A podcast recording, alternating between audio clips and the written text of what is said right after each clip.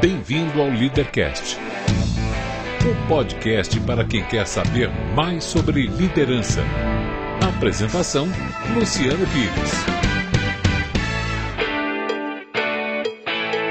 Bom dia, boa tarde, boa noite, bem-vindo, bem-vinda a mais um Leadercast, o podcast que trata de liderança e empreendedorismo com gente que faz acontecer. Hoje eu converso com Simone Mozilli, uma empreendedora da área de comunicação que descobre a vocação do voluntariado, vive a mesma agonia das pessoas que ajudava e dá um novo rumo para sua vida. Outra daquelas histórias de superação, força e vontade de viver é inspiradora.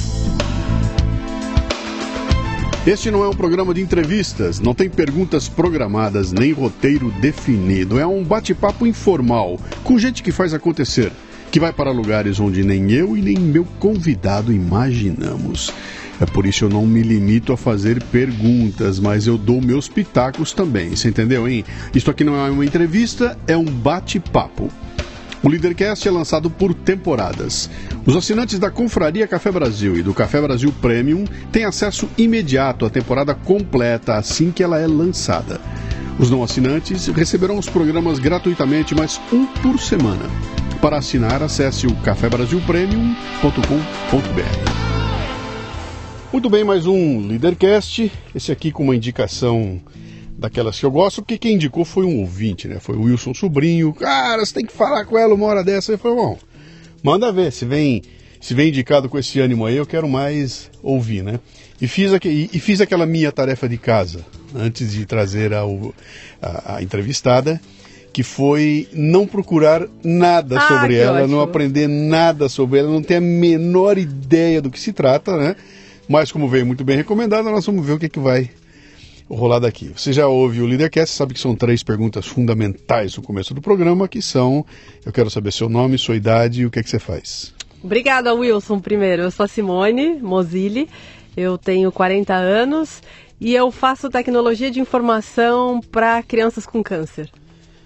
Tecnologia de informação para crianças com câncer. Isso. Você tem 40 anos. Tenho 40 anos. Que coisa impressionante. cara. Tô jovem ou tô- Não, você está muito jovem. Ah, Você- foi a quimioterapia. É- não, ela vem, ela vem aqui toda toda arrumadinha, de tênisinho, jeans rasgadinho, não sei o que. Eu olho e falo, pô, ela deve ter uns seus 30, 30 e alguma coisinha, né? E, e nós estamos mudando, o ser humano está mudando muito, sabe? Uma senhora de 40 anos, 30 É. anos atrás, era uma senhora, Sim. né? Hoje é uma garota, mas... Eu vim de moto, tá? Por Cê- isso que eu não vim de salto nem de Tá saia. bom. E eu acho que, ah, mesmo se eu tivesse vestido, acho que talvez a juventude. Aham. É, acho que é muito mais a maneira de agir, né? Porque É. às vezes eu tenho uns amigos de 30 anos que parece que já estão Parece 50. bem, né? Exato. É, é, é. é um- é um- é o mindset, é o teu mindset. Ah, você nasceu onde, Simone? São Paulo, Aqui paulista mesmo? sim. Que, tem irmãos? Uma irmã. Uma irmã? O que, que seu pai e sua mãe faziam ou fazem da vida? Meu pai é engenheiro, ainda faz consultoria. Uhum. Nesse momento está indo umas obras, subindo e descendo escada. Ah, minha mãe é dona de casa, mas ajuda com trabalhos voluntários hoje, ligados a eu não sei que horas eu posso começar a falar do que a gente tem. Pô, eu, eu vou cutucando você, a gente vai falar. Primeiro eu vou sondar você um pouquinho, né? O que, que, a, que, que a Simone queria ser quando crescesse? Eu queria trabalhar com a Disney, eu queria fazer desenho, eu queria estar num estúdio de animação e engraçado que eu consegui isso com 20 e poucos anos, 23 anos, que eu abri uma produtora e o primeiro cliente que a gente pegou foi a Disney. Aí, vamos chegar lá. Mas eh, desde criancinha, então, você queria trabalhar, Ah, eu queria, eu fazer queria desenho animado, desenhar, é isso aí? queria, é. É? E foi estudar para isso? Estudei, fiz Que que você fez? desenho, fiz. é, pode falar o nome dos lugares? Pode, vontade. Fiz- Pode falar palavrão, nome de você Ah, quiser então aqui. ótimo. Fiz. é, do- junto com a escola, eu fiz Escola Pan-Americana de Arte, que Uhum. acho que hoje só chama Escola Pan-Americana. E aprendi bastante desenho, mas assim, eu fazia bastante coisa, primos, parentes, ah, preciso de cartão de aniversário, preciso de cartão de visita, festa, essas coisas que hoje em dia a gente que já fica mais profissional até odeia, porque já sabe ver aquele site e falar, ai, aposto que foi o sobrinho de alguém. Então, Sim. eu era essa sobrinha. Sim, era você. Era eu. E você foi estudar então e fez, você cursou, você tirou um diploma de quê? Então, depois eu fiz é, faculdade, fiz publicidade Uhum. e, e fazia bicos de ilustração, fazia Fui trabalhar como estagiária numa agência de publicidade que estava Uhum. abrindo em São Paulo, a Nel Gama. A mãe das minhas amigas foi uma das fundadoras que organizou junto à agência. E ela falou um dia assim: tem um emprego lá, mas é para atender telefone, para fazer tudo. Eu falei: ah, para mim serve. Daí fui, tava um ano lá, e daí metade do período eu atendi o telefone, ficava limpando as coisas, outra metade eu comecei a estagiar na criação. E um dia ela falou assim, vamos ao cinema. E eu falei, ai, não consigo, Lu, tô cansada. E daí nessa noite que ela foi ao cinema, ela morreu, porque o Matheus entrou atirando, metralhando no cinema. E ela era uma das pessoas que tava lá. Caceta. É, com o pessoal da agência.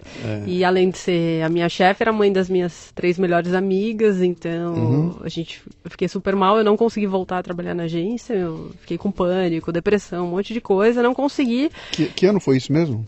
Foi 90 e fez 20 anos, né? Já Foi- fez 20 anos? Fez 20 anos. Foi Morumbi Shopping, né? Foi Morumbi Shopping. Então, para quem não lembra dessa história toda, 20 anos é um bom tempo, né? Foi aquele caso que tava um maluco entrou com uma, uma arma automática dentro do, do, do, do- de uma sala de cinema do Morumbi Isso. Shopping, levantou e saiu metralhando as pessoas lá, à Isso. torta e direito. Eu não me lembro quantos morreram na época, como é, É, foi um, acho que não sei, foi foi 12 uma ou loucura. 3. Depois esse cara foi, foi, foi julgado, tá preso lá, eu sei lá que é, mas eu, eu nunca imaginei que eu ia conhecer alguém que conhecia alguém que estava lá. É.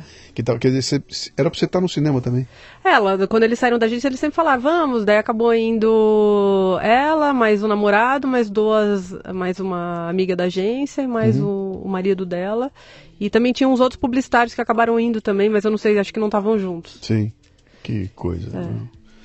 E. Até perdi o fio É. Não, da meada daí aqui, depois eu- disso, eu, então, eu, eu eu, não cutucada, eu, eu, peguei o insight do que você estava falando aqui, eu ia tocar o insight, aí perdi o fio da meada aqui, porque essa daí eu dei uma metralhada, né? Pô, que loucura. E Deixa eu... eu- voltar pro fio da meada, que Ah. foi um insight que você me deu, que é bem legal, que é o seguinte.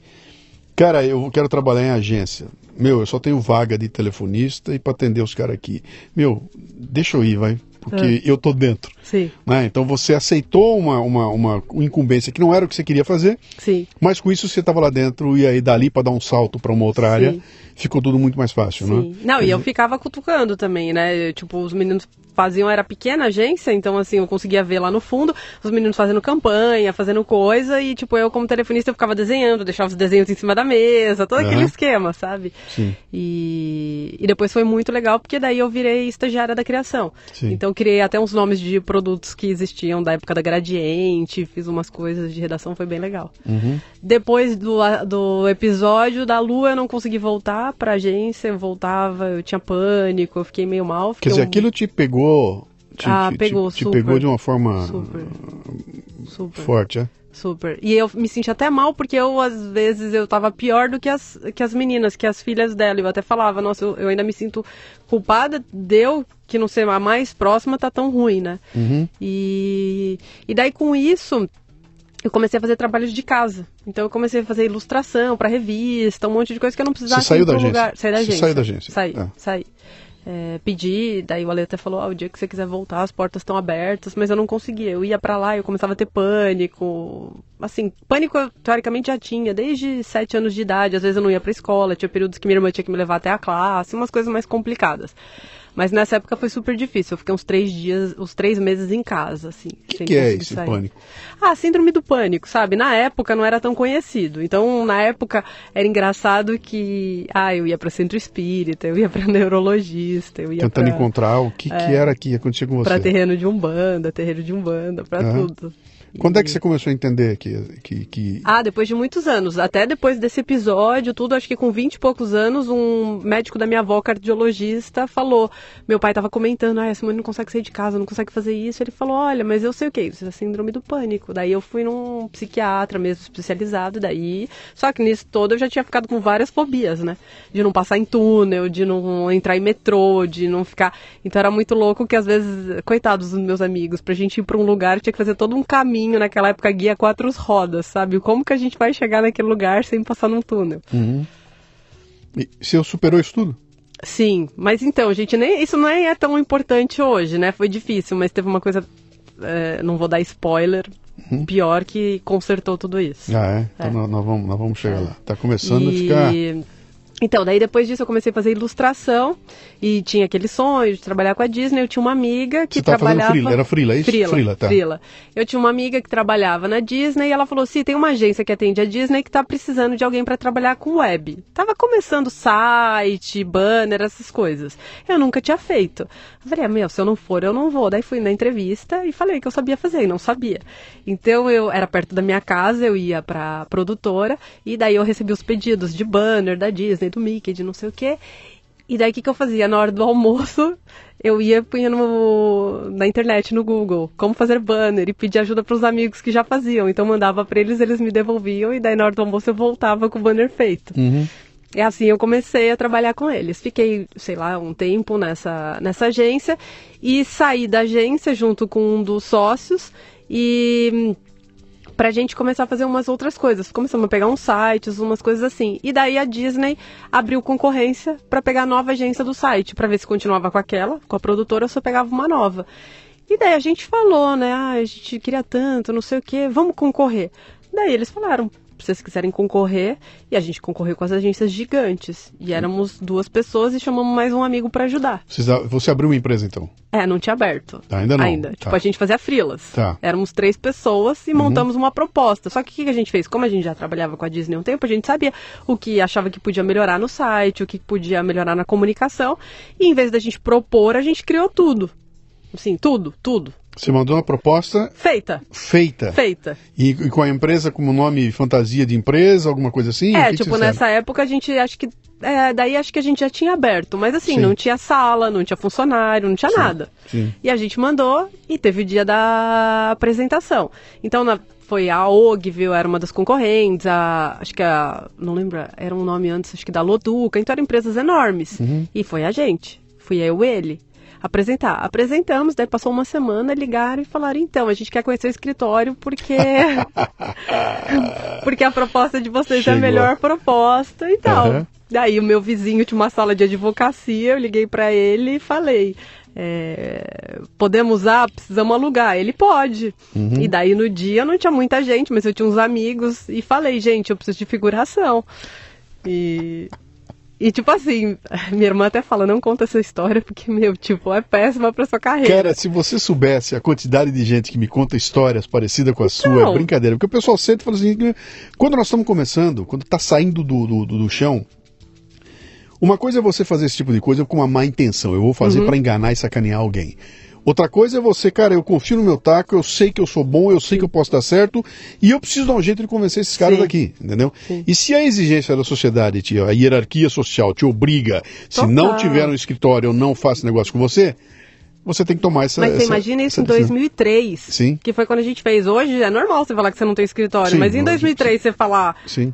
Pra Disney com concorrência que é o pessoal de fora que analisa. Você falar, ai, são duas pessoas que não tem escritório, não tem nada. Tipo, como é que a gente vai dar conta pra Aí, eles? aí vocês receberam o pessoal da Disney. Sim, a gente recebeu lá o pessoal de fora e tá fechado a conta de vocês. É. Daí foi a primeira, daí depois a gente pegou a conta da Mas foi Apple, legal, da fizeram um Sony. trabalho bem feito, foi legal, os caras Super, não, super- de- fiquei 10 anos trabalhando, a gente trabalhou juntos, a Uhum. gente só parou mesmo porque uma parte também foi, depois de 10 anos eles juntaram, foi pra Argentina, toda a parte do Brasil, por conta da crise nossa aqui. Uhum. E também porque daí eu tive a outra parte da minha vida, mas até hoje, é engraçado, nesse novo negócio a Disney é parceira nossa, super Sim, ajuda sim, e tal. sim. E, mas daí nós pegamos outras contas e ficamos 10 anos com a produtora. Fiquei 10 Uhum. anos com a produtora. Meu sócio saiu, eu acabei assumindo sozinha. Tive muitos clientes bacana. E daí, no meio de tudo isso, é, eu fazia trabalho voluntário. Inclusive porque um dos. Um dos Como, como é o nome da empresa? Como era o nome da empresa? chamava Bubble Dot. Bubble Dot. Isso. Bubble Dot, tá. Isso. É, A gente não costumava fazer propaganda, fazer nada, porque a gente tinha medo, como a gente era pequeno, que os grandes fossem pegar nossos clientes, Sim. assim. Mesmo porque por contrato você não podia falar, entendeu? É, algumas marcas. Então a gente ficou, acho que cinco, quatro anos e pouco, cinco com a Apple. Depois a gente começou a fazer DVD. Então fizemos DVD Maria Rita, Maria Bethânia. Cresceram até que tamanho?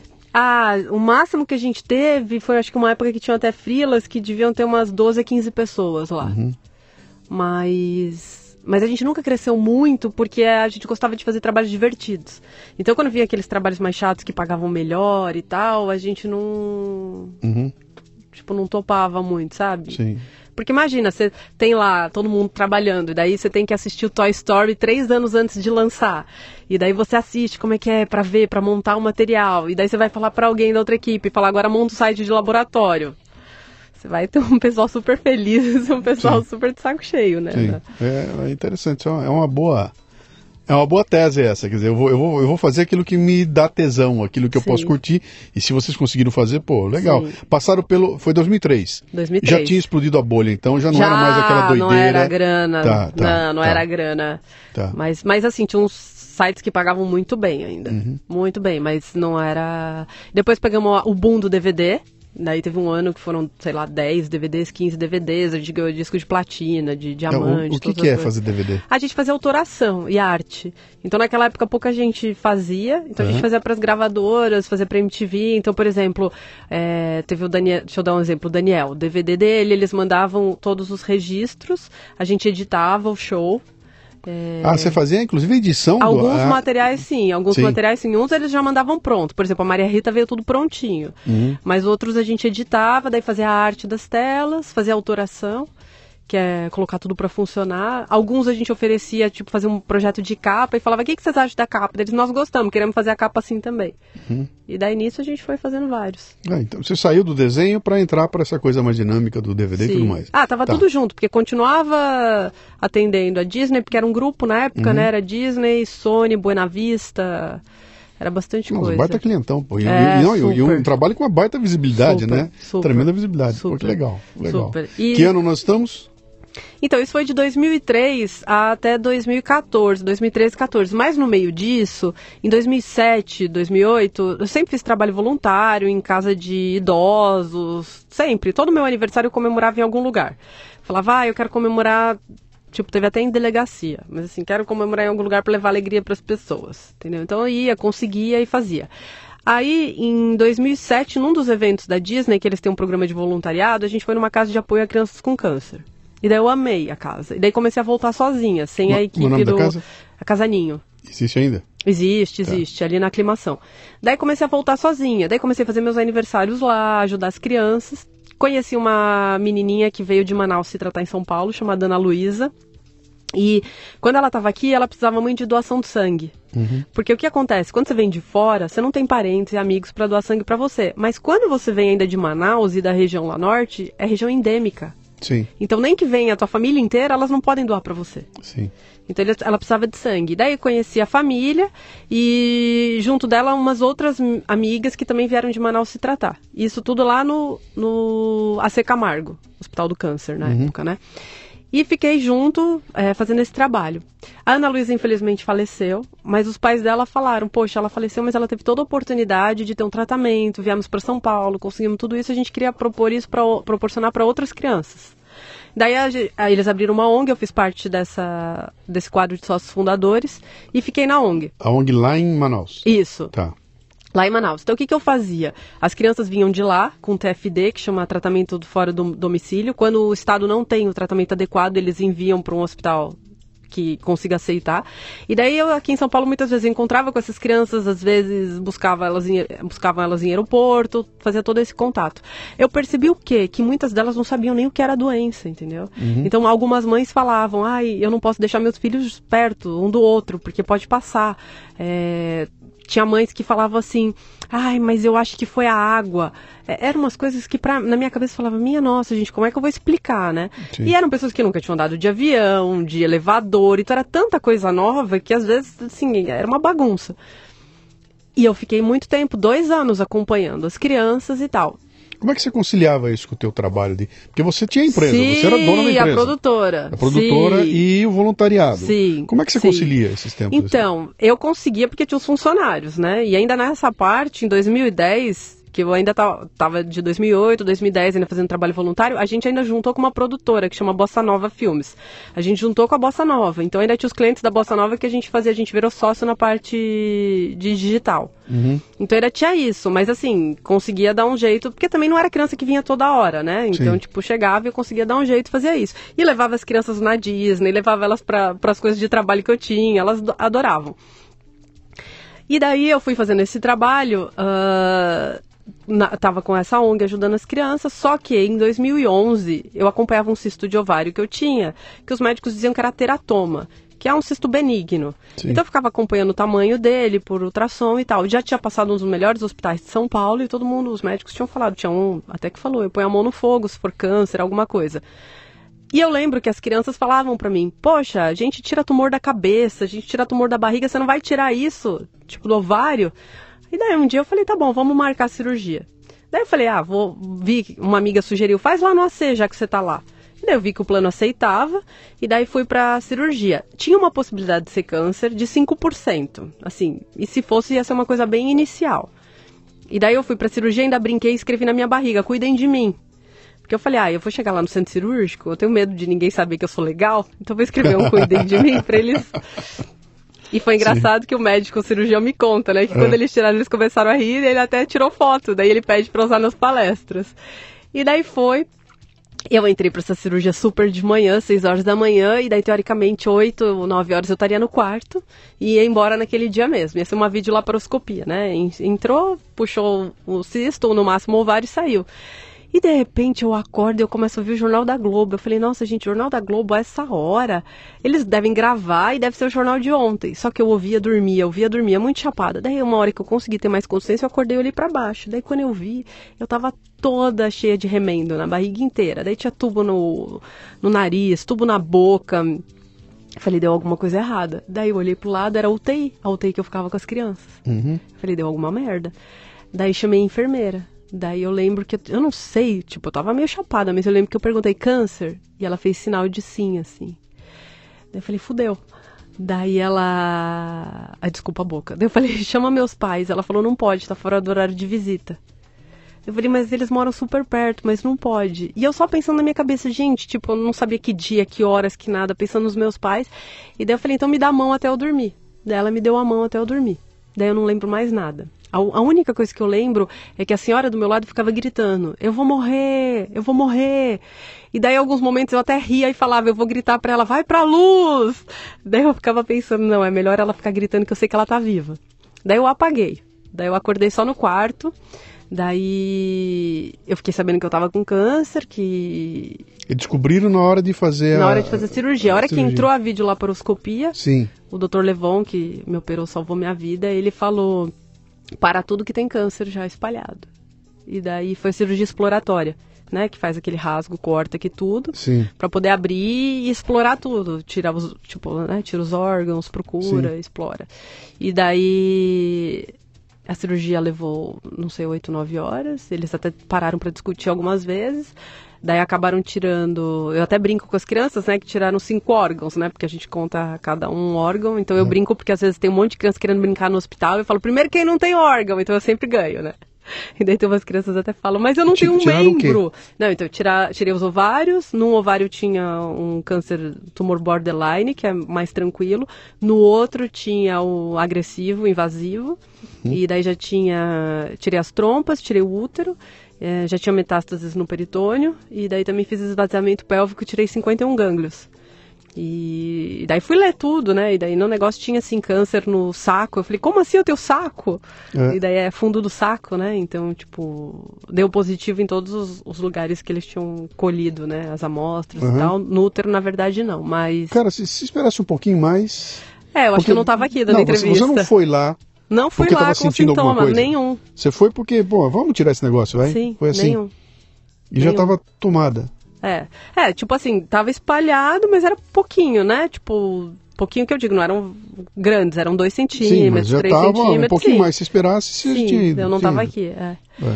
E daí eu fui, é, depois de, de, que eu soube, eu fiquei apavorada, óbvio, né? Daí eu falei assim, gente, é eu não posso dar Google, porque eu falava para as mães das crianças, não dá Google, porque a informação é aquela coisa. Primeiro que você não sabe, você não sabe é, diferenciar o que é uma informação boa. Sim. Por exemplo, tem lá a informação que câncer, tipo, você vai morrer, mas também tem uma informação que limão salva câncer. E aí, tipo, o que, que eu vou fazer? Eu vou tomar limão? Sim. Então eu não dei Google, mas daí eu falei, eu vou procurar no site dos hospitais.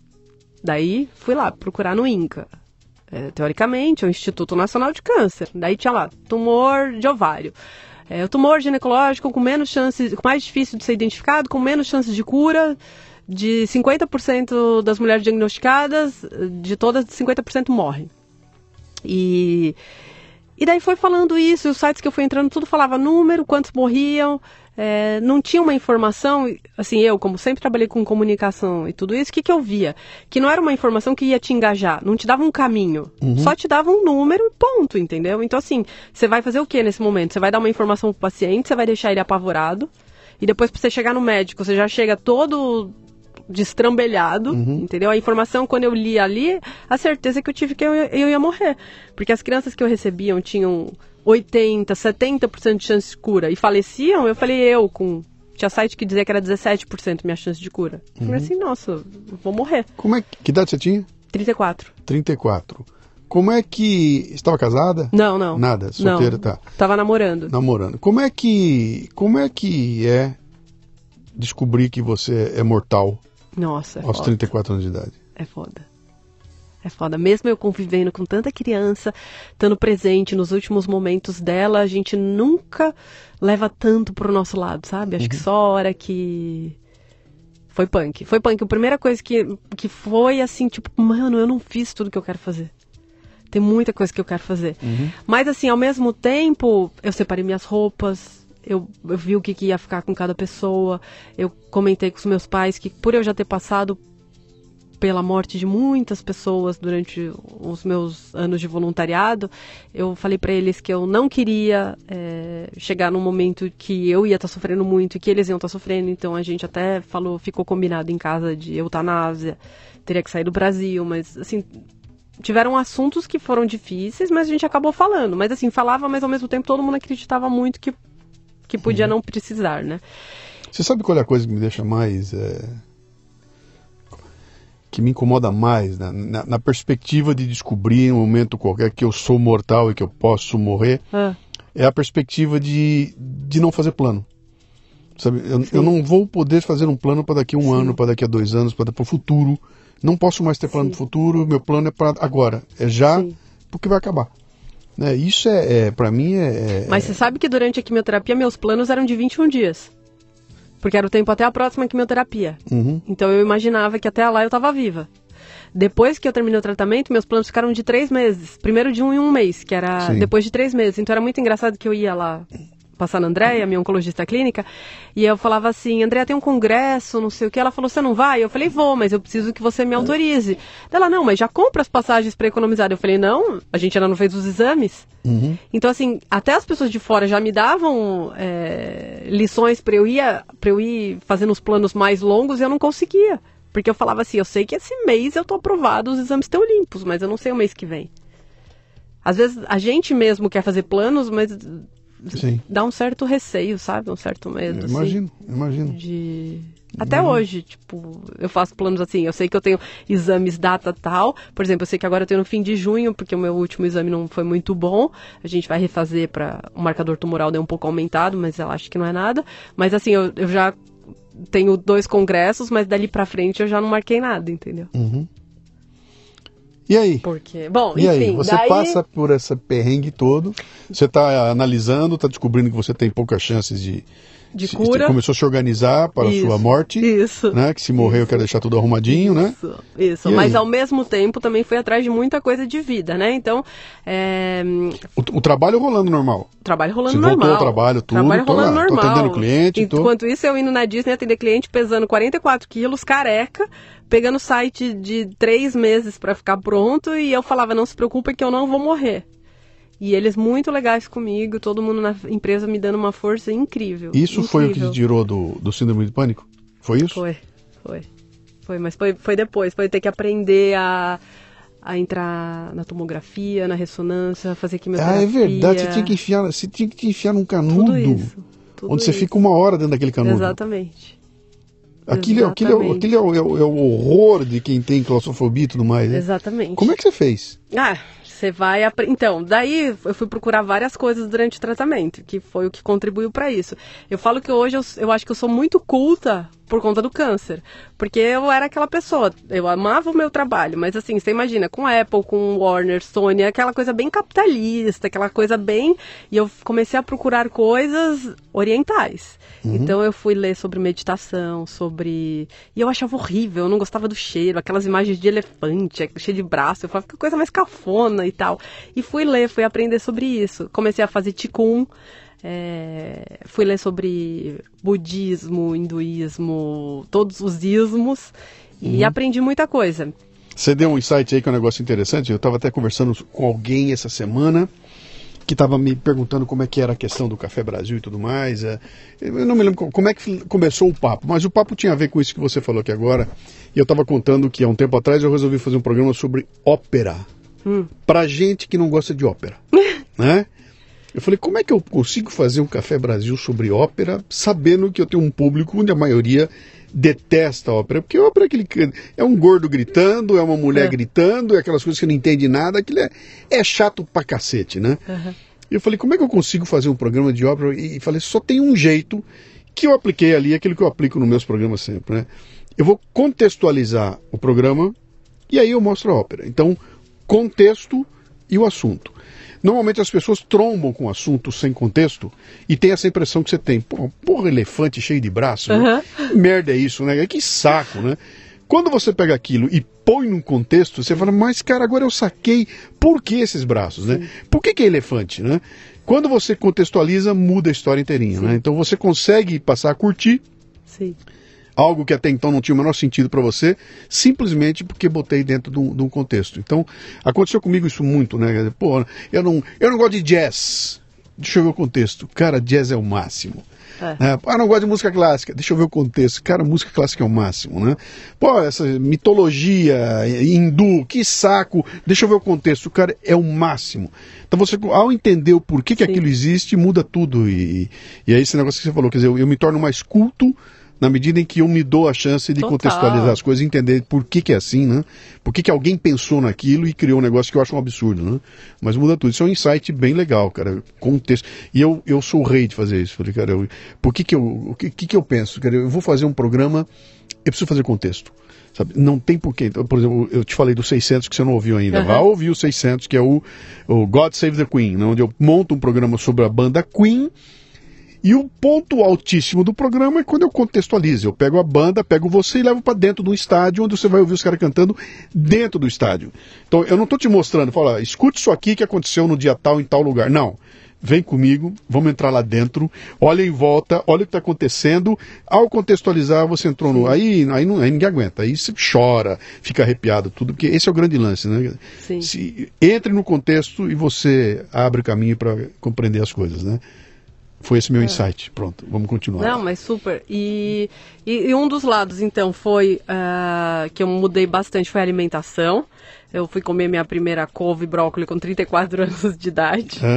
Depois o outro lado, porque eu, é, isso vale falar, porque eu, a gente foi criado, tava numa época que era tudo aquela coisa saudável, mas era suco de caixinha saudável, Sim. era barrinha de cereal é saudável, e era aquela coisa que tava começando a bombar esses industrializados saudáveis, que eu acreditava que era saudável. Mas, gente, não é nada de saudável, entendeu? Então eu fui comer comida mesmo.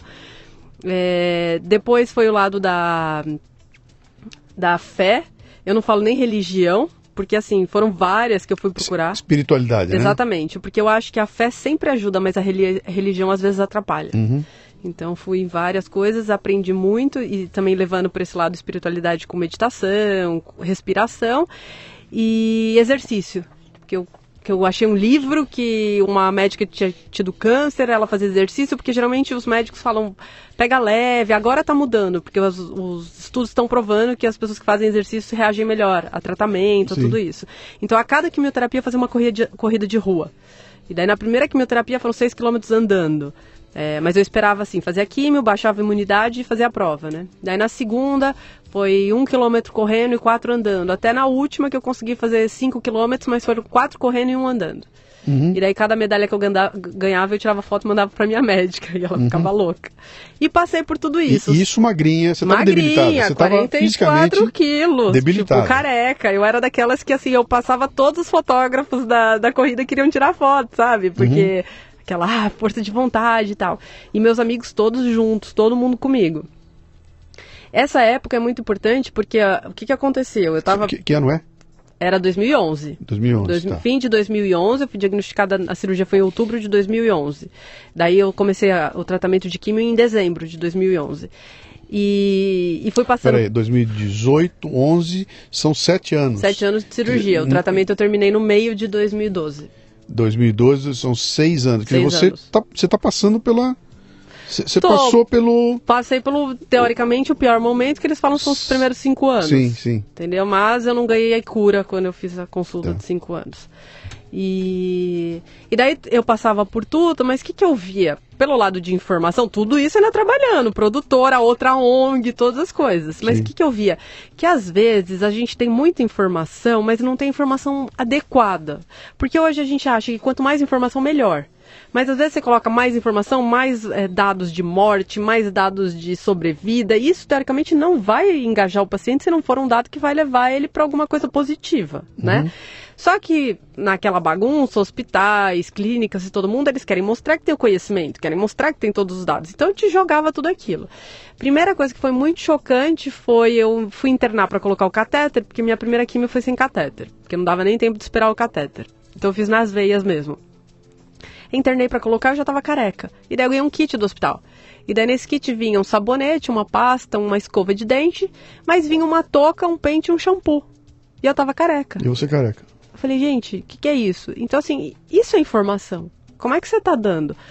E daí eu fui perguntar, e daí comecei a ver que todos os pacientes ganhavam isso. Só que ninguém não ligava, pegava e dava. Alguns pacientes, como eu, ainda mais que fazia comunicação, ficavam chocados, né? Mas assim, as crianças davam pra mãe, davam, eu falava, então pra que, que vai dar o pente, vai dar touca, se tipo o paciente não vai usar? Já põe no kit do acompanhante.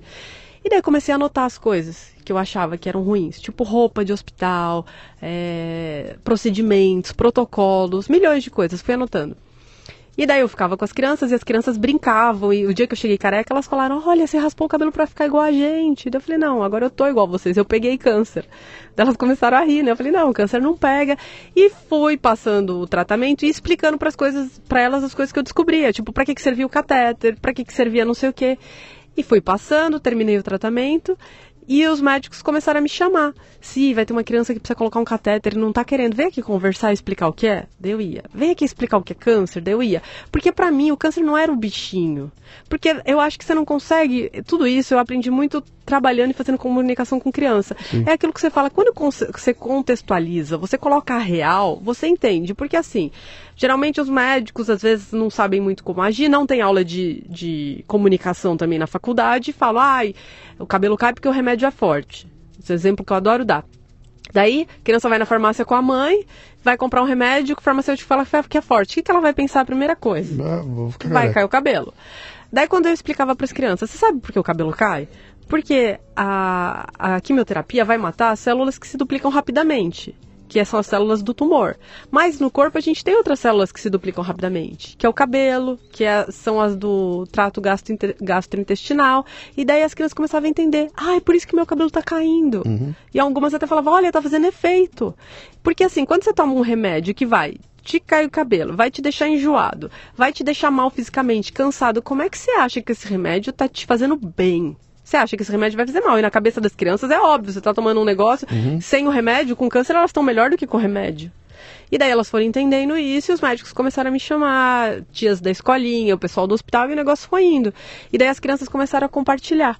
Ai, se vamos tentar explicar o que é centro cirúrgico para as outras crianças, porque eu tenho medo. Ai, vamos fazer isso. E daí as próprias crianças do hospital começaram a fazer isso com as outras crianças. As que chegavam, elas começavam a explicar. Daí um belo dia, Tem uma, tem uma solidariedade ali. Não, tô- Acabou criando uma. não só solidariedade, porque elas deixam de ser o paciente, porque geralmente todo mundo sabe seu tra- sobre seu tratamento, menos você. Sim. Porque todo mundo conversa. Os médicos fazem mesas, põem todos os profissionais da saúde, multiprofissionais e tal, mas o paciente não está no meio. Ele, ele depois ele é avisado, depois ele é, sabe? Mas ele não está na discussão toda, Sim. ele não está entendendo, né? E tem também os pais quando é criança, porque às vezes eles querem proteger. Então tinha vários pais que falavam assim, conversa com a minha filha, mas não pode falar que ela tem câncer. Então eu falava, mas se eu não falar, como é que ela vai entender? Sim. Tipo, então tinha um pais que falavam, fala que ela tá com uma gripe forte. Entendeu? Só que assim, se você não desmistifica o câncer, se você não fala como é que você vai engajar o paciente, sabe, no tratamento. É, A criança ainda não tem o tabu do câncer que a gente tem. E a gente começou a falar sobre isso. E, e daí foi passando o tempo, eu já não conseguia mais fazer as coisas. Eu lembro que eu estava fazendo um. Na época era a Copa até, a gente estava fazendo um projeto grande para Mary Kay. E foi muito legal que eu falei para eles: olha, metade do dia eu tenho que ficar no hospital, outra metade a gente faz o trabalho. E foi indo, mas teve uma hora que eu não. Mas você estava no hospital fazendo o quê? Eu tava no hospital ajudando as crianças, Ajuda- indo lá não- fazer não em isso. tratamento. Não, não em tratamento. Eu já tinha lá terminado. Isso, eu então, já tinha isso que eu terminado queria, o isso que queria tratamento. Quer dizer, você nesse momento, você começou a repensar a maneira como você dividia o teu dia, né? A Sim. minha, a minha, a minha, a minha, a minha energia vai para onde? Sim. E começou a crescer esse lado do hospital e Sim. tudo mais eh, diante Sim, da. porque tinha muito pedido, entendeu? Tá. Ah, se vai ajudar deixa, com deixa eu engatar uma outra coisa aqui para perguntar a você. Cara, acordei de manhã hoje. Ah, Saco cheio, cansado, cara, que porre. Ai, que saco, vou ter que trabalhar aqui, merda, cara. Botar roupa, tomar banho, vou trabalhar. Que saco. E eu tô saudável. Aham. Como é que é alguém que tá com 44 quilos, de lencinho na cabeça, porque tá careca? É, eu não punha lencinho porque eu não gostava, não. Então, de careca, Careca. 44 quilos, provavelmente com umas, sim- umas sensações estranhas, Sim. com tudo torto. Gosto de platina levantar de manhã e falou, cara, esta merda que eu tô sentindo é meu normal. E eu vou sair pra fazer acontecer. É. Entendeu? É Comparado foda. com o gordo aqui que tá saudável e fala, ah, que saco, eu não quero ir. E você não, peraí que eu vou. Eu vou hum, debilitada fisicamente, eu vou me sentindo mal, eu vou tendo que parar uma hora do dia pra tomar Sim. uns remédios pesados e tudo mais, mas eu vou fazer acontecer. Ó, que força é essa? O que, que é isso? Que assim, é, tem dias ruins também. Tem dias que mesmo assim você fala, a vida é uma bosta, eu odeio, eu choro, eu fico triste. Tem dias assim também, mas a maioria dos dias eu falava, tenho mais um dia, vou aproveitar. Tenho mais um dia, hoje eu não tenho enjoo, vou aproveitar, entendeu? Você, com 40 anos você enxerga, você enxerga bem? Você enxerga bem? Acho que sim. De perto? Sim, Você consegue ver? Esse meu relógio? consigo. O que está escrito nele? Remember?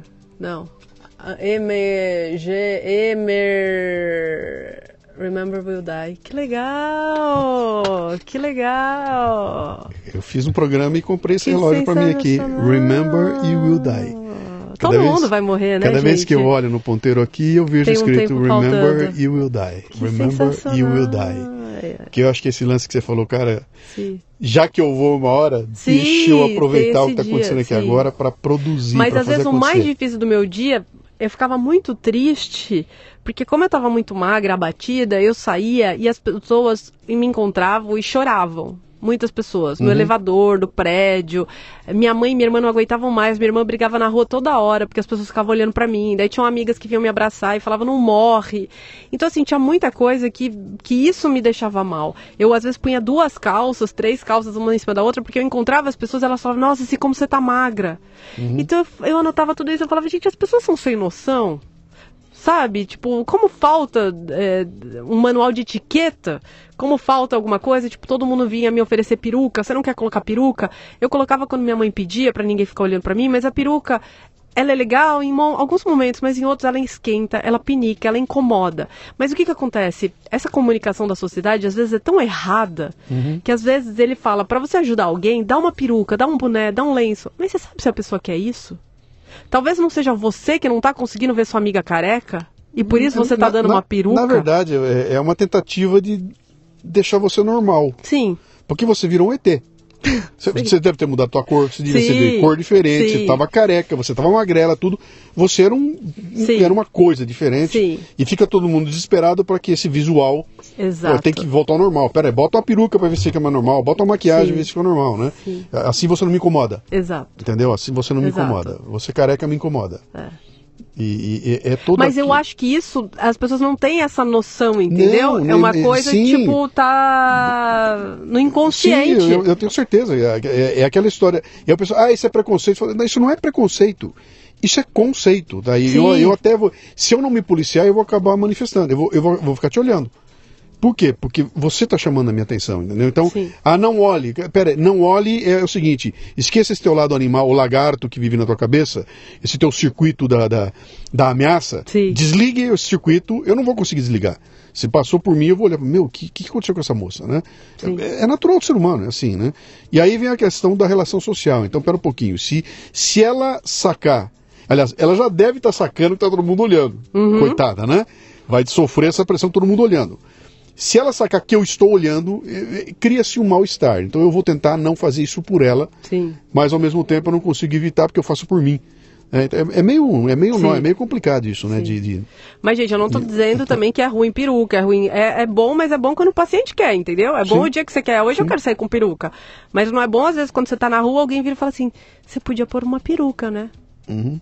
Entendeu? E então isso me incomodava no dia a dia, mas eu continuava tocando as coisas com essa coisa. Tenho mais um dia, vambora, vamos fazer, entendeu? Então dá um dá um super gás, eu acho, sabe? Mas mas também depende de como você tá. Isso era o meu primeiro tratamento. Tenho amigas que estão no terceiro, quarto, quinto tratamento e e às vezes cansa, sabe? Às vezes não dá pra você falar que o paciente age de, um- de uma maneira só.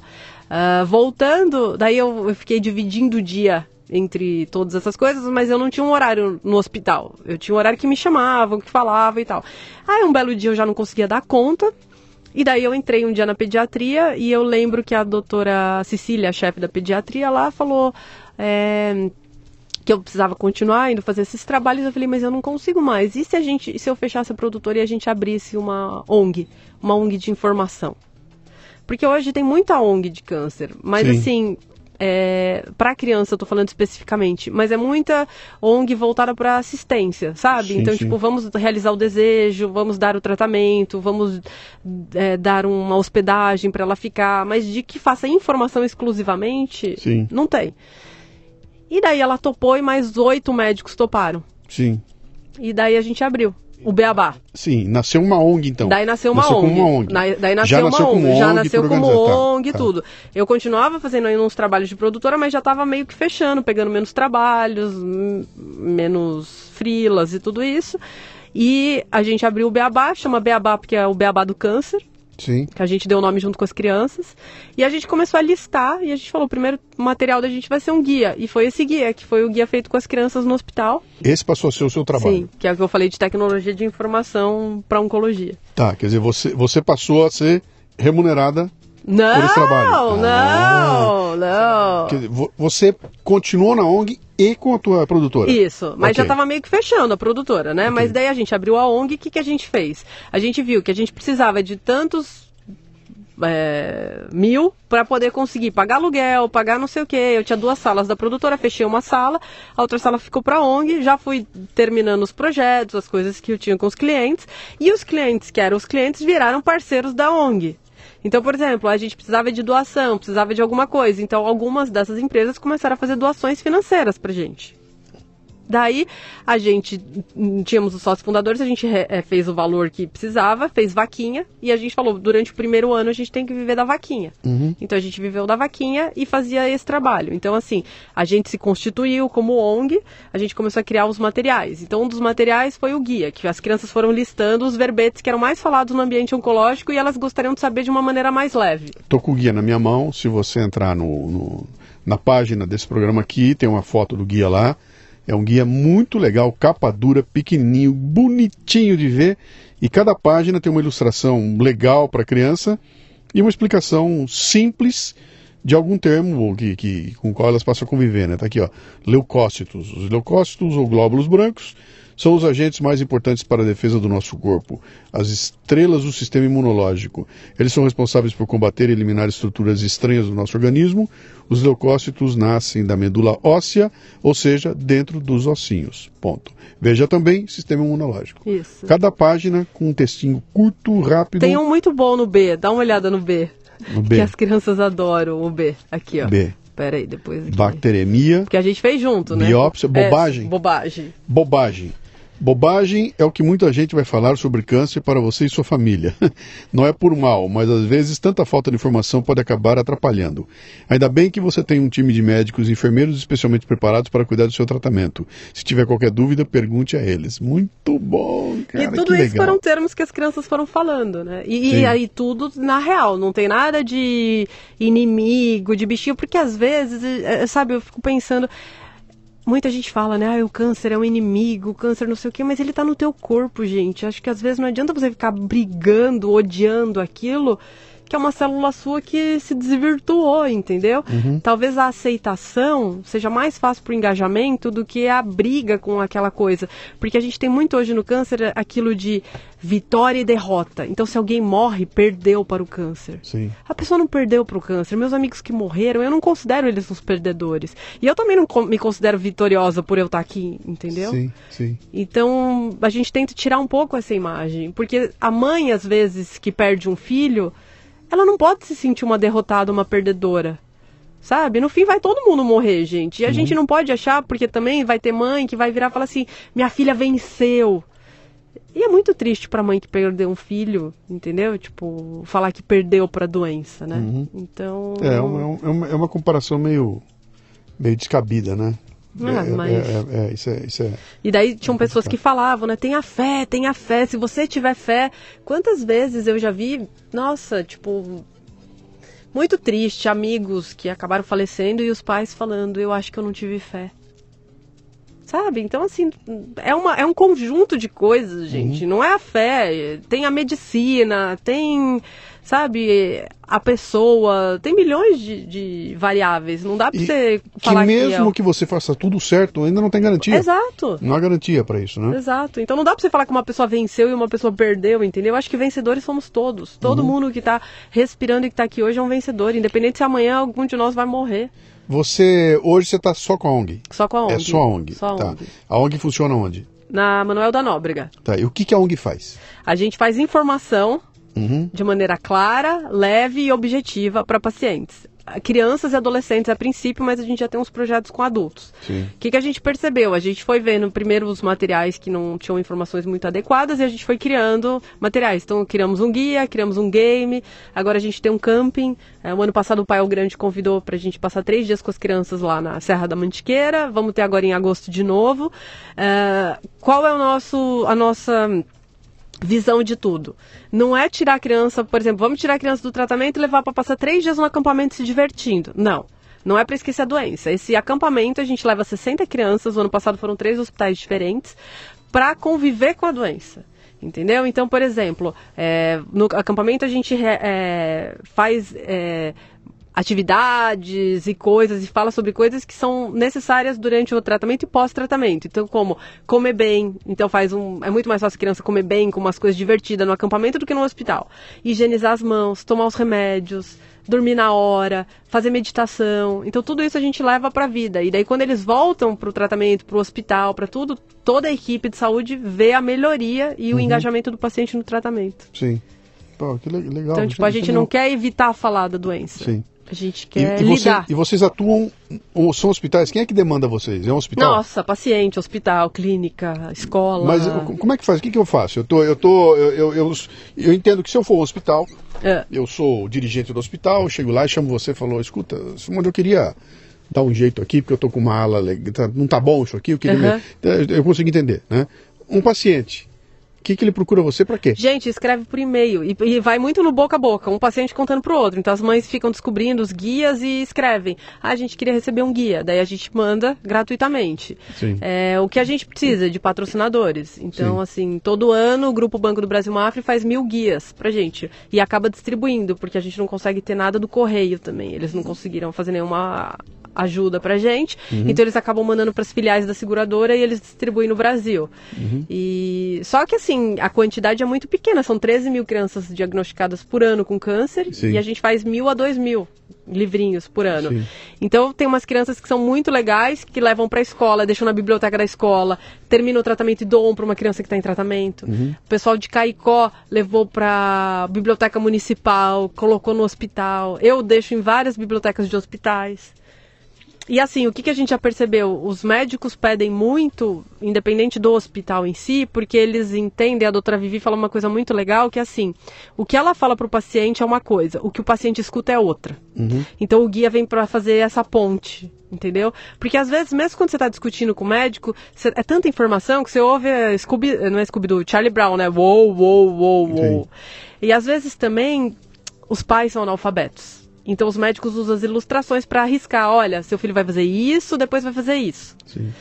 É... E também, assim, às vezes o próprio pai, a gente teve umas situações, é, nossa, muito emocionantes. Teve um pai que falou que estava com a filha já, não sei, sete meses em tratamento e nunca tinha conseguido falar que ela tinha câncer. E o dia que ele deu o guia, que a gente deu no hospital, a filhinha pegou e falou: Papai, é isso que eu tenho, não é câncer. Ele falou: É, filha. Foi a primeira vez que ele falou, entendeu? Uhum. Então a gente acha que a informação assim adequada leve. Quando a gente fez o primeiro material que era colorido, um médico não é nem brasileiro chegou e falou hum, num congresso de oncologia pediátrica falou, mas esse material não tem cara de câncer. Eu falei, pronto, é isso que a gente queria. Sim. Entendeu? Porque a gente sabe que você usar a criança abatida, a criança debilitada, vai te trazer doação. Sim. Mas ao mesmo tempo, quando você é o paciente, que foi o que eu senti, era pegar esses materiais e não me dava força nenhuma. Pelo contrário, mostrava como eu estava frágil, como eu estava fraca. Na hora que eu mais precisava de autoestima, de força, de empoderamento, eu pegava um negócio que era quanto mais horrendo fosse, melhor, entendeu? Uhum. É, cara, quem é teu público? Né? Vai falar pro médico, isso não é pro senhor. Ô, ô, ô, bundão, isso não é pra você, cara. Isso é pra alguém que precisa desse, desse, dessa, de- desse, desse up, né? É. Ah, você não pensou em fazer um podcast, não? Podcast oncológico, as crianças iam amar, elas me mandam vídeo dos procedimentos. Escuta, o estúdio já tem. Olha, Tá aqui, ó. Sem- eu- o estúdio, o, o suporte, tudo tá aqui na tua mão. Olha. Pode. É só armar. Qual é a dificuldade que eu vejo aqui? Quem é que gera esse conteúdo hoje? Como é que você faz? Você tem uma equipe. Capaz de pegar um É conteúdo tudo, então. maluco e, e- Como é que faz? Sim, hoje todo mundo é voluntário. Esse é o nosso grande problema. A Uhum. gente ganhou agora é, três prêmios internacionais. A gente ganhou no começo do ano um de festival de games, de escolha, escolha de audiência. A gente foi receber na Disney, inclusive. A gente ganhou um prêmio da ONU de impacto social. E a gente ganhou uma aceleração em Viena. Então a Gica, que é a nossa sócia fundadora, está em Viena. Uhum. Agora vai ficar dois meses acelerando o Beabá. Porque a gente não tem um modelo de negócios que consiga é, ter uma equipe paga sabe? Sim. Trabalhando pelo projeto. Então, vira e mexe, a gente tá todo mundo trabalhando pelo Beabá, mas fazendo freela, fazendo outras coisas para conseguir se manter. Sim. Entendeu? Então, assim, a gente tem parceiros muito legais. A Bloomberg deu uma doação incrível ano passado que sustentou o Beabá quase o ano todo. E a- o Juiz Bazar, que é um bazar de Santos também. São as duas principais que têm sustentado a gente. Mas assim, a gente não consegue ter uma equipe focada falando, você está contratado para trabalhar aqui durante um ano. Uhum. Entendeu? Então isso ainda está difícil. De, então, que, de, que, de que valores você está falando? Você pode falar aqui? De que, Posso, me, me dá uma posso. ordem de grandeza. Nós estamos falando Posso. de 5, 10, 20, 100 milhão. Nós estamos falando de quê? Não, por exemplo, a estrutura do Beabá hoje, que é a sala, que é internet, domínio, tudo isso, vai um pouquinho mais de 5 mil reais, Uhum. que é a estrutura do Beabá.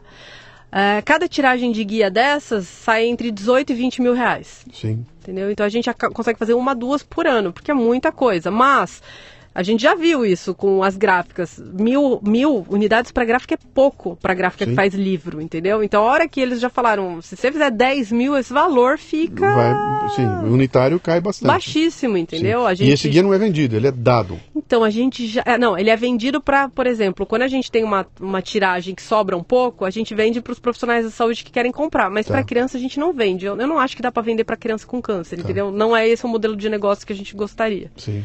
Sabe? Porque assim, entre informação e um remédio, ela vai comprar o remédio. E ela tá certa. Uhum. E, então, o que, que a gente precisaria? A gente precisaria de parceiros, hospitais, é, ou planos de saúde, pessoas que queiram se associar à marca com isso. E a gente já sabe que a gente tem um retorno que não é só para o paciente. Então, por exemplo, a criança, quando a gente tem o game da tomografia lá no joguinho, tem que segurar o ursinho para ele ficar parado. Quando a criança segura o ursinho, quando ela vai fazer tomografia, ela sabe que ela tem que ficar parada. Isso vai economizar na anestesia, porque muita criança faz sedada. Então, quando ela entende, ela não é sedada e ela faz. E ela não vai precisar do anestesista. O enfermeiro vai ser mais rápido no atendimento, vai rodar mais a máquina Claro, do hospital, claro, entendeu? claro, então tem uma economia para todo mundo. A gente vai nas escolas porque muitos professores pedem para falar. Porque quando uma criança é diagnosticada e ela volta para a escola, tipo a Bárbara, que é a nossa sócia fundadora, ela amputou a perninha dela. Quando ela voltou para a escola, as coleguinhas não queriam falar com ela. Então lá fomos nós na escola, não da Bárbara no caso, no- na- da Bárbara foi a mãe, mas conversar, explicar sobre o que é câncer, daí ela leva o material, explica. Então assim, É isso que eu ia te perguntar agora, quer dizer, vocês também têm uma atuação para fora do, do, do ambiente onde Fora está o da câncer. Quer dizer, sociedade. a sociedade que está em volta, Todo vocês também mundo. fazem alguma coisa lá, também Sim, tem uma atuação lá. Sim. A gente tem o programa de doação de sangue também, que a gente vai nas empresas e explica por que, que precisa tanta doação de sangue para paciente oncológico. Uhum. E daí leva o pessoal para doar. Então, assim, são várias frentes, mas assim, a gente vai fazendo, eu vou te falar, heroicamente. Mas é um time de voluntários, assim, para fazer o guia, é, precisa agora da aprovação do nutricionista. Corre pro hospital, deixa com o nutricionista. Ah, ele terminou, ele já vai passar pro psicólogo, ele já passa. É muita gente com muito amor para fazer um negócio gratuito desse jeito, sabe? É, mas essa. O que, eu, o que eu ouço dessas histórias, sabe? Que são meia dúzia de abnegados que fazem a coisa Sim. andar, né? E do outro Sim. lado tem aquele monte de bandido roubando, fazendo o diabo acontecer. Quer dizer, é, é muito complicado. Nós temos que pensar como é que a gente pode fazer acontecer. Então vamos lá. Se você pensar, vamos, pensa na questão do podcast, tá? Aham. Primeiro, é um negócio fabuloso, porque você vai fazer uma vez só e ele é de graça para todo mundo. Ele vai pela internet. Qualquer pai que tiver um telefone celular na mão, ele tem acesso ao Sim. podcast. De graça.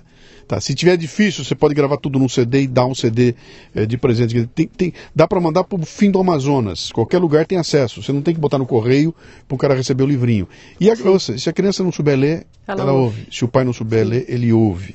Se for feito numa linguagem legal e com tratamento legal de som e tudo mais, bom, de novo, estrutura, Obrigada. estrutura nós temos. Só vamos organizar para a gente ver se consegue fazer alguma coisa. Mas quem adoraria participar são as crianças, E, porque pô, elas ficam falando, claro. mandando vídeo.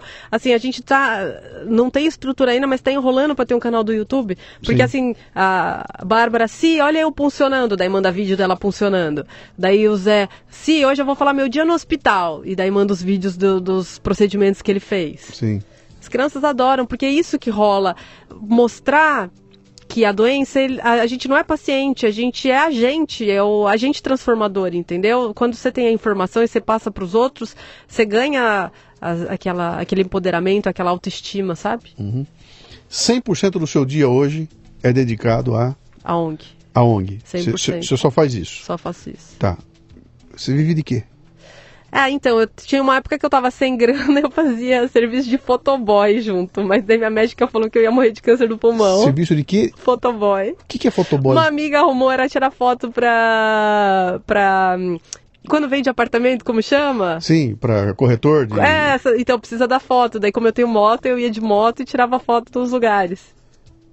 Daí eu fiquei um tempinho, foi o último, acho que de carteira assinada, bonitinho. É? E fazendo frila, mas, por exemplo, a gente tem um, um projeto com o grupo Banco do Brasil e Mafre, que todo, todo mês a gente fala pros funcionários que estão com câncer. É muito legal esse projeto. Você vai é fazer uma palestra lá. Eu faço uma uma palestra palestra. por mês e cada mês a gente aborda um tema. Sim.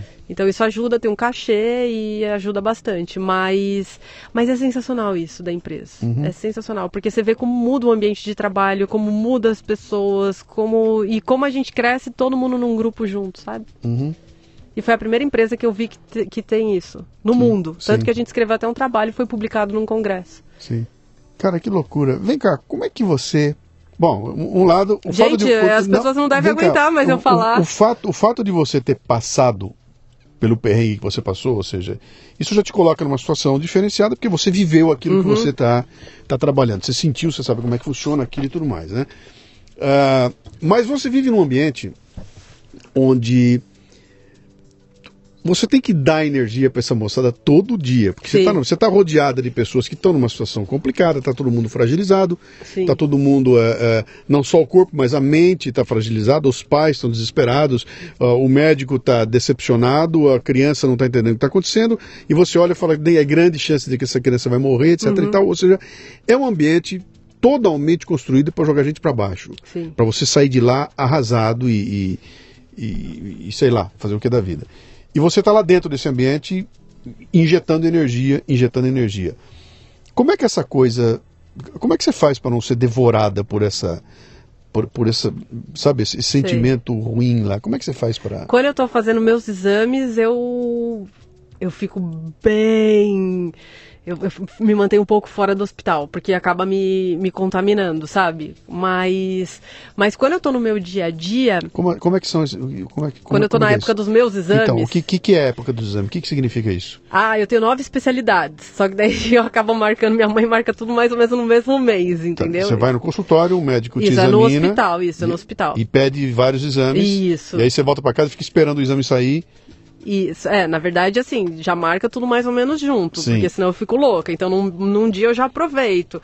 Mamografia, tomografia, ultrassom, dadada, e, tipo, já vai marcando meio que tudo. Então, nessas semanas que eu tô mais fragilizada psicologicamente, eu tô com medo, eu tô ansiosa. Às vezes não são os melhores dias, então eu até não fico muito dentro às vezes, do, do, do, hospital na área de internação, nessas áreas. Acabo ficando mais com os pacientes que estão em ambulatório, sabe? Uhum. Porque daí estão os dias que eu também não estou melhor para ir ajudar as pessoas, Sim. sabe? Agora, quando eu tô lá, tem todo esse lado, mas também tem um lado muito louco, porque eles também dão força pra gente, sabe? Também tem dia, quando você chega lá para brincar, eles devolvem, eles brincam com você, eles continuam sendo crianças, né? E eu tenho amigos que às vezes falam assim, eu não consigo ir lá porque eu vou ficar mal, eu vou chegar em casa, eu vou chorar, porque eu sei que ela vai morrer. Daí eu falo, gente, ela vai morrer de qualquer jeito. Só que se você for lá, ela vai passar um dia alegre. Se você não for, ela vai morrer sem essa alegria. Então é isso que eu tento focar, sabe? Uhum. E eu não acho que eu faço uma coisa. É... É, não é uma mão só. Acho que só quem vai, quem convive, quem sabe que é uma coisa de duas mãos, é, de uhum. duas vias, sabe? Você também sai. Você, você sai esgotado, às vezes, fisicamente. Mas às vezes você sai com uma energia de amor tão grande, sabe? Tipo, Uhum. porque a pessoa que tá lá, ela, ela devolve para você, sabe, esse amor. É, você está falando uma coisa aí que pouca gente vai consegue entender, né? É, tipo, eu não, sei nem se eu sei explicar. Não, mas é, é, eu, eu, consigo entender o que você está dizendo e também consigo compreender que esse discurso que você faz aqui, é, ele não é capaz de, de, de ter eco, sabe, junto àquele CEO daquela empresa bilionária que Ah, tem dinheiro difícil. saindo pelo ladrão. Talvez E ele quem é capaz tenha um de filho falar, com meu, câncer, talvez. É, nem sei, né? Porque esse pessoal deve ter. Mas e essa dificuldade toda de manter um projeto como Sim. esse aí, né? De você. Teve uma. A gente tem um dos nossos, um dos nossos projetos é um kit higiene. Porque o que, que a gente percebeu? Que quando você está no tratamento, você fica lá fazendo a químio, depois você vai para casa e depois você volta para a próxima, né? Só que você tem que ter algumas coisas para cuidar do tratamento, que é ah, álcool gel, filtro solar, hidratante, tudo isso porque resseca a pele, porque queima, porque eh, tem que passar álcool gel por causa da imunidade, tudo isso. Você dá informação pro paciente, mas a hora que você dá informação e ele chega em casa e ele não tem dinheiro para comprar isso, não adiantou nada você dar informação, você só Sim. tá dando ansiedade para ele. Sim. Porque ele vai falar, eu não tenho dinheiro para comprar isso, minha Nossa Senhora. Entendeu? Então o que, que a gente fez? A gente listou os produtos que precisava e criou um kit higiene. Então a gente monta os kits. Aliás, a primeira pessoa a montar os kits foi a Carolzinha, que ficava internada no hospital. A Carolzinha estava em cuidados paliativos e já estava na terminalidade quase. E ela montava os kits todo dia. Ela me ligava se tem três crianças novas. Daí eu levava os produtos, ela limpava, montava os kits, ia no quarto das crianças entregar, falando: olha, você precisa limpar a mão, você precisa fazer. Assim, um trabalho fenomenal dela. Que idade ela tinha? 18. Fenomenal. Amo Carolzinha. E o que, que aconteceu? A gente viu que quando você dá a informação e os produtos, você engaja, porque você está dando, inclusive você está dando a informação mascarada como um presente de produtos. E as crianças usam e tal. Começou a crescer isso. Era um hospital, dois, três, quatro, vários hospitais pedindo, um hospital em Manaus pedindo, que a gente começou a mandar. Então a gente começou a pedir para as marcas, porque a gente não, não tinha mais dinheiro para comprar. Sim. E daí foi essa coisa, de eu falar direto com os CEOs das marcas, porque eu já conhecia pelo lance de pro- propaganda, publicidade. E, gente, foi assim, não quero associar minha marca com câncer, não temos produtos para doar, é muita burocracia. Teve uma marca que conseguiu separar uns filtros solares pra gente, mas a burocracia era tão grande que eles preferiram incinerar. Então foi, foram queimados os filtros solares. Ah, tem um supermercado super grande que eu conversei bastante, porque eles têm um prazo para tirar da gôndola, né? Sim. Antes de vencer. E eu falei, mas as crianças vão usar no dia seguinte os produtos, pode me dar. E eles falaram, não, a gente prefere tirar da gôndola e seguir o curso aqui dentro do supermercado. Então, assim, por um lado você vê muito disso, mas não é o que eu gosto de destacar, eu gosto de destacar as empresas que ajudam. Então, assim, todo final de ano tem três empresas, tem o Twitter, tem várias empresas que reúnem os funcionários e falam, nós vamos fazer kit higiene para as crianças. E daí eles montam, daí eu levo uma criança para explicar por que, que é importante isso, daí vai uma criança do hospital toda feliz, falando, ah, a gente usa isso por causa da higiene, a gente usa isso por não sei o quê. E daí eles doam isso. E eles uhum. não têm noção, tipo, o que vale na vida. E as mães trocam.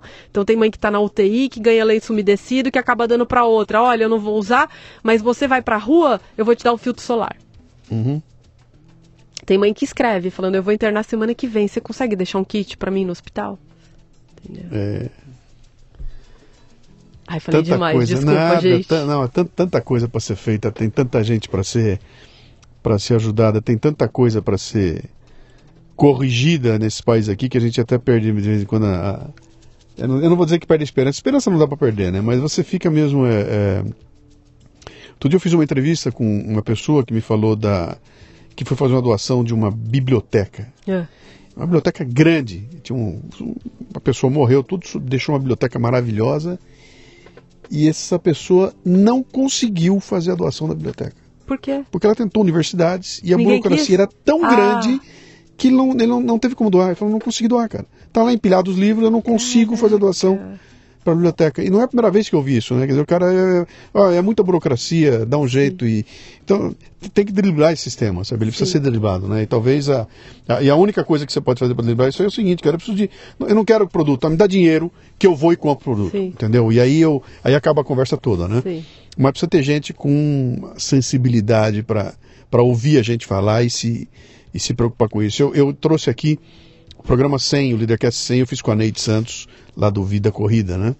E foi uma história fabulosa também, uma história é louca. Né? É, quando eu, eu não sei se ouviu, se ouviu o programa? Não, o programa não, mas le, eu já... Leia o 100, acho que eu... ouça, ouça o programa 100. Acho que ela está esse mês, na, não, mês passado, acho que na Boa Forma, Isso, em alguma ela tá, revista tá, ela então, saiu. E é. aí ela fez, veio aqui e fez o programa, o Lidercast 100. O, o, o, o, a consequência daquele programa foi um negócio brutal, né? E aconteceu um lance lá, que eu vou contar aqui pela primeira vez, Passou o programa, o programa vai ao ar. Eu falei para ela: se, se, se, cuida agora, porque é, é podcast. Uhum. É outro bicho, tá? Podcast não é rádio, é outro bicho. E o programa foi ao ar e começou a vir retorno de todo tipo. Ela pega, manda para mim um, uma mensagem, um WhatsApp, né? Luciano, você conhece o fulano de tal? Eu falei, uai, eu conheço, é um ouvinte de longa data do Café Brasil. Pois é, cara, ele acabou de dar a maior doação da história Caramba. do meu projeto o fulano de tal, ó, eu ele, vou agradecer. Ele, ele, ele, acabou de fazer a maior doação da história do meu projeto. Cara, eu não estou acreditando no, no que está acontecendo em termos de, de retorno. Uhum. Pô, eu fui em programa de televisão, eu fui, eu tô na boa revista Boa Forma e nunca tive nenhum retorno de nada. Que legal. O podcast sozinho está dando um retorno porque pega o pessoal com engajamento, né? E aí eu acho que é aquele grande lance da, da, da, do que nós estamos fazendo aqui, esse bate-papo nosso aqui, de atingir a pessoa certa do jeito certo, entendeu? Então eu não fui bater na porta de um cara para visitar e falou, oh, estou aqui, represento uma uhum. ONG, por favor, preciso disso. Não, eu estou contando uma história, né? Uhum. E algumas pessoas, como esse, esse, esse amigo nosso, ele ouviu aquilo e falou, cara, ela merece, ela merece, né? E aí eu entrei em contato com ele, meu, se, se, ele falou, cara, que pena que eu não posso dar mais. Entendeu? Porque ele ouviu, entendeu qual era o objetivo, viu que era a história, entrou no site, viu aquilo tudo acontecendo e falou, cara, esse negócio existe, né? Uhum. Não é alguém tentando tirar proveito, não é uma, não é uma outra ONG usando o recurso para pagar a si próprio, Sim. né? Uh, aliás, isso que eu queria só estressar. O teu trabalho é só voluntário, são, todo mundo é voluntário. Ah, hoje em dia é, mas. O dinheiro gente... que entra não paga ninguém. Não, não paga a estrutura da ONG, nada. Nada. Tá. Doação também. Sim. Tudo doação. Sim. Tudo tudo. A gente quer muito ter uma equipe dedicada, sabe? Sim. Porque é meio incabível, né, um negócio desse. As pessoas têm essa visão no Brasil que para você fazer esses trabalhos de ONG você tem que ser voluntário. Uhum. Mas eu me dedico tão ou mais do que eu me dedicava para produtora. Sim. Entendeu? E lá eu era super bem remunerada. Sim. Só que agora parece assim, você faz trabalho voluntário, você tem que ser tipo Madre Teresa, você não pode uhum. receber nada, entendeu? Mas a gente tem que continuar vivendo, né? Tem que ter É, a gente, muitas vezes, a gente consegue patrocínio para ir para os congressos, porque é uma coisa muito legal. Um dos médicos falou assim: começa a mandar esses materiais para congresso. Uhum. E a gente começou a mandar. Então a gente já apresentou em todos os congressos oncológicos do mundo. E é muito louco que meus médicos falam: a gente nunca apresentou nesse congresso, como é que você vai falar lá? Então, assim, a gente apresentou na ASCO, que ó, vamos de novo a semana que vem, que são 30 mil oncologistas, é o maior congresso de oncologia clínica do mundo. A gente apresentou em Stanford, é, na CIOP. São nomes que o pessoal aqui, sopas de letrinha, que ninguém vai conhecer. Mas é muito legal por quê? Porque eles estão interessados nisso, porque essa tecnologia não é uma coisa muito comum, sabe? Porque Sim. geralmente quem faz a, a, o conteúdo ou é médico. Sim então, que sabe como falar da maneira médica, ou às vezes é o pessoal de publicidade que está dentro do, da clínica, do hospital, mas é voltado para aquela coisa publicitária. Inclusive aquela coisa tipo que já está acostumado, o coitadismo. Sim. Entendeu? E daí, às vezes, o paciente fica no meio, e eu gosto de falar que às vezes você tem aquela coisa, hoje é tudo voltado para o paciente, né? Informação centrada no paciente. Mas o paciente está no meio recebendo, só que ele não participou da construção disso. Então você só tem o feedback dele sim ou não no final. Mas o que, que a gente fez foi colocar o paciente na produção. Uhum. Então tem a criança falando o que, que ela quer saber. Tem ela falando se isso tá legal, isso não tá legal. Tem o médico falando, tem, tem verbetes aí, a gente tinha um ursinho que estava no jejum, e daí saiu um balãozinho escrito ronque. E daí o médico desaprovou. Eu falei, mas como assim, gente? Ah, porque o ronque é do outro lado, o estômago não é aí. Então, assim, é muito louco porque todo mundo contribuindo de todos os lados, uhum. e daí sai uma coisa que o paciente gosta de ler e que ele entende. Uhum. Quais são os próximos passos? Passos? Que tá Nossa, gente, a gente. Projeto, a gente tem uns cinco projetos engavetados esperando um patrocinador. Uhum. É, tem um projeto de alimentação que é muito importante, porque fica todo mundo perdido. O que comer, o que não comer, ainda mais que a mídia, tipo, tem mês que é o goji, tem mês que é a o noni, cada vez é, é uma fruta, uma erva da vez, sabe, para o paciente oncológico. Uhum. Então as mães pedem muito isso e elas têm muita dificuldade em alimentar os filhos em tratamento. Uhum. E, e cuidados paliativos também, a gente tem bastante pedidos para fazer um guia de cuidados paliativos, para uhum. o pessoal entender mais o que é, e a gente está trabalhando nisso. E de higiene do paciente. A gente está junto com a Fundação de Segurança para o Paciente, porque ainda é um número de. Muitas vezes o paciente oncológico não morre de câncer. Sim, mas morre, morre das complicações, de... entendeu? Uhum. Infecção, sepse. Uhum.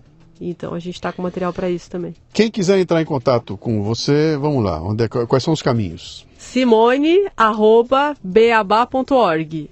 Tá. B de biópsia, E de estadiamento, A de adenocarcinoma, B de biópsia e A de acesso.org. Beabá.org. Tem um site? Tem, beabá.org. Beabá.org. Tá, tá no, nas mídias sociais, Facebook, estamos, estamos. Mas, gente, olha, é, assim, eu agora fiquei com medo das pessoas responderem, tá? A gente, lembrem-se que são voluntários. Então, assim, a gente não tem toda uma equipe para ficar respondendo. Então, talvez Sim. demore um pouquinho. Muitas vezes hoje de manhã ligaram lá no escritório e falaram: Ah, moça, não sei o que. Eu falei: Você faz o que aí? Eu falei: ah, Eu sou presidente. Presidente! então, assim, sabe? A gente atende telefone, faz Sim. meio que tudo. É, mas esse é, esse é o caminho, né? É. Você tá feliz? Tô, super. É? É. E muito e essa, obrigada pelo convite, e, e essa, Wilson, essa, muito obrigada. E, essa, e esses exames que você está fazendo agora aí? Ah, a maioria já deu tudo ok, mas teve um marcador tumoral que deu aumentado, mas a médica acha que não é nada. Que deve e... ser uma bobagem é, qualquer. Você é. já ganhou? É, porque você em 2015 ganhou. também tive essa mudança, mas não, não era é. nada. É. você já ganhou? Fique frio que você já ganhou. Está sentado aqui com um sorrisão luminoso, é, com essa energia toda, com esse gás todo. Você já ganhou, você já é. ganhou. E, e aposto que já fez muita gente ganhar também. E, e parabéns pelo teu trabalho, Obrigado. viu? Olha, olha que puta presente. Eu não tinha a menor ideia do que, que ia ser o nosso assunto. Te juro. É. Eu não sabia qual era o assunto. Você veio aqui, você entrou lá. Eu nem sabia beabá.org. o que, que é mesmo? Não tenho a menor ideia. Vamos ver o que acontece lá, né? Caramba, e você é aí, é louco, né? Não, mas sabe que isso é o grande lance, né? Essa. essa ah, qualquer essa... coisa você fala, a gente grava e depois a gente não, joga não, fora. Não tem joga fora. Olha, eu, eu, eu, vou te dizer uma coisa aqui. Eu já gravei esse, esse teu programa aqui.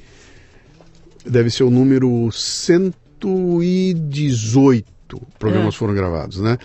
Uh, desses 118, sem, sem sem medo de errar. 100 foram assim. Que 100 foram assim. E os últimos é cada vez mais assim, né? Uhum. Que o que, que passa pela minha cabeça aqui? Uh, tudo que eu não quero é uma pauta jornalística na minha frente aqui para ficar te, te, conduzindo, entendeu? Tá. Então eu tenho uma pauta aqui, os pontos que eu tenho que perguntar. Então, Simone, e aquilo lá? Ah, tá legal. E aquele outro? E aquele outro? Quando eu faço e aquele outro, aquele outro, eu corto a nossa conversa, corto o nosso papo. Isso é completamente diferente do que eu fiz aqui no começo. Seu nome, seu daqui, o que você faz? Vamos explorar.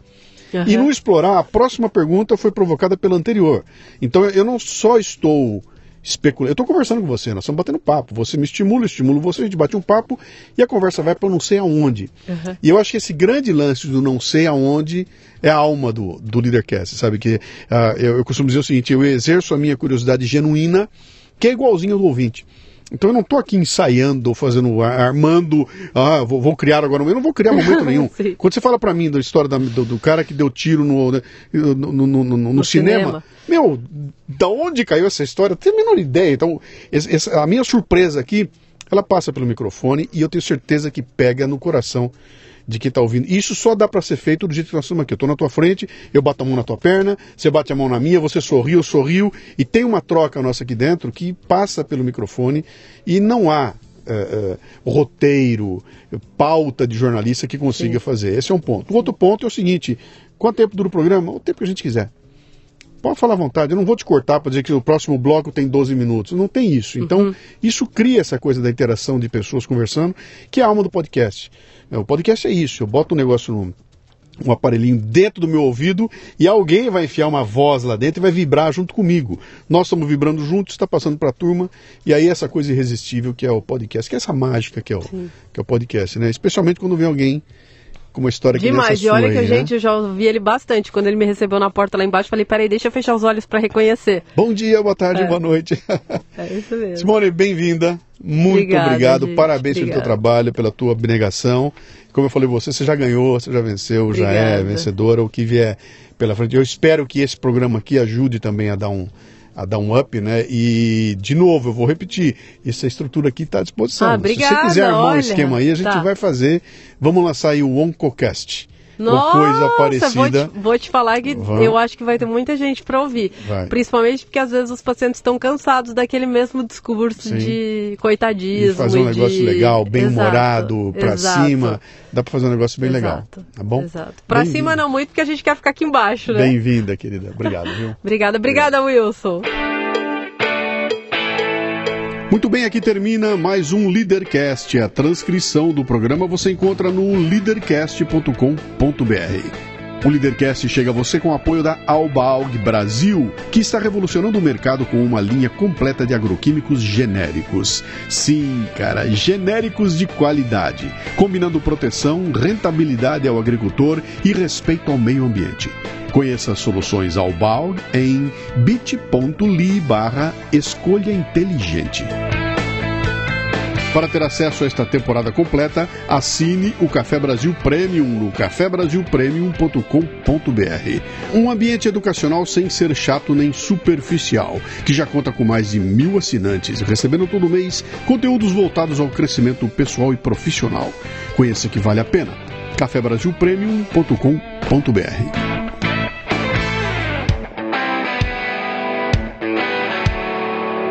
Você ouviu o Leadercast com Luciano Pires. Mais uma isca intelectual do Café Brasil. Acompanhe os programas pelo portal cafebrasil.com.br.